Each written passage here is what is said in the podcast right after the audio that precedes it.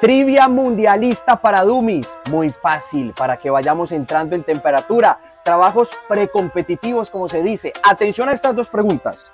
¿Cuántas copas del mundo completaría Lionel Messi en Qatar 2022? ¿Y cuántos goles ha marcado en mundiales? Ah, muy fácil, realmente me va a tocar subir el nivel de dificultad. Respondan, respondan.